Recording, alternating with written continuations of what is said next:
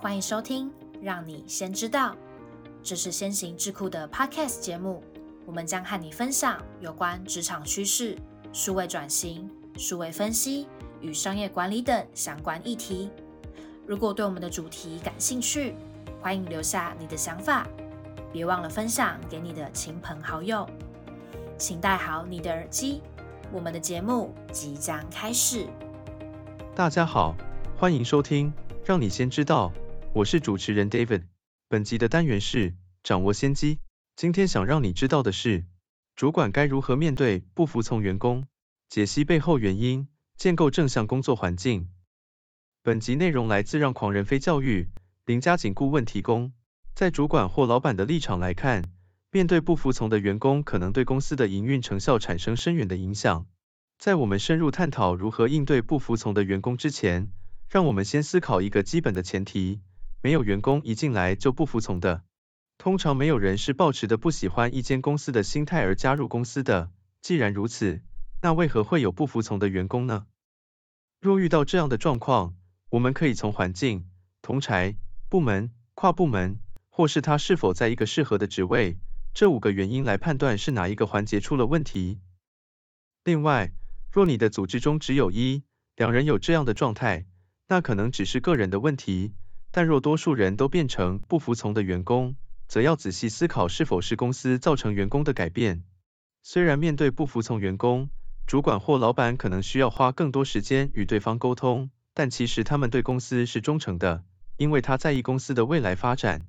而且我们可以发现，通常产生不服从这种状态的员工为下面这两种类型。第一种，不服从，能力好的员工，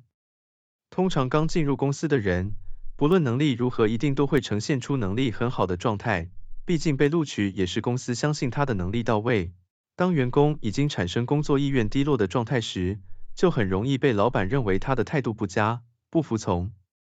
第二种，不服从，能力低的员工，若是落入此现象的员工，有可能是其能力不符合职位需求。需要较大的挑战，但也有可能是在他不适合的职位上。某些个案中的受访者，经过深谈以后才发现，其实该擅长与喜欢的工作是不同的。例如，他其实喜欢行销，但可能在行政职做了五年以上。厘清以上问题，就有可能改善当下看起来像是不服从、能力低的员工的工作表现，其实只是没有适得其所。另一方面，如果员工个人的主控权很低，其实他也很难在他的岗位做好事。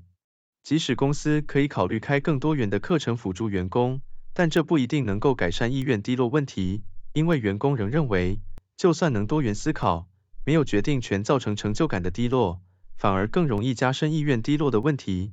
那么我们应该要如何系统化的改善员工意愿低落造成的不服从状况呢？通常会建议公司若采用私下沟通管道。称赞员工值得赞许与讨论上有进步空间的表现，反而是让组织能前进的方式。因为组织在实施表扬时要非常小心，以隐性表扬取代大众表扬，反而能促进组织的进步。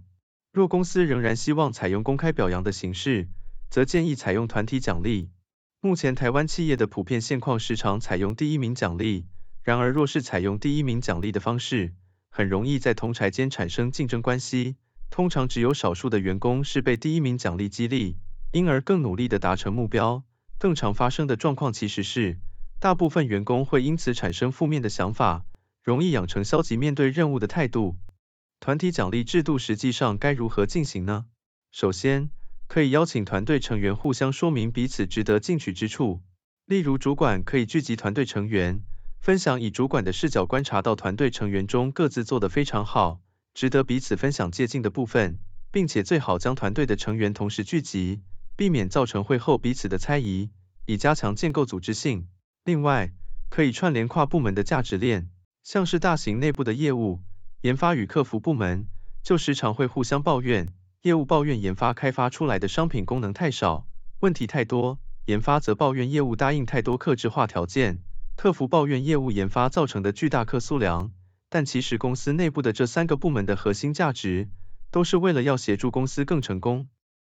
要串联跨部门的价值链，可以借由跨部门分享部门本身的成功开始做起。例如，业务部门签到一笔大订单时，可以将这个好消息分享给研发部门，功劳共享，加强彼此的价值观串联，强化组织一致性的目标。以上的各种方式，最关键的其实还是建构彼此之间的信任感。若组织内部仍坚持采用奖励第一名的方式，也可以考虑采用增加其他奖项来弥平不平衡的负面情绪，例如最佳人气奖、乐于助人奖等等。人人有奖的状态下。避免只有第一名所造成的组织内大部分成员心理不平衡而带来的风险。这边也要注意，若过去采用第一名奖励的制度已经造成组织内部的意愿低落与不平衡，就算后续更改其他的组织建构方式，也需要三到四个月的信任修补期。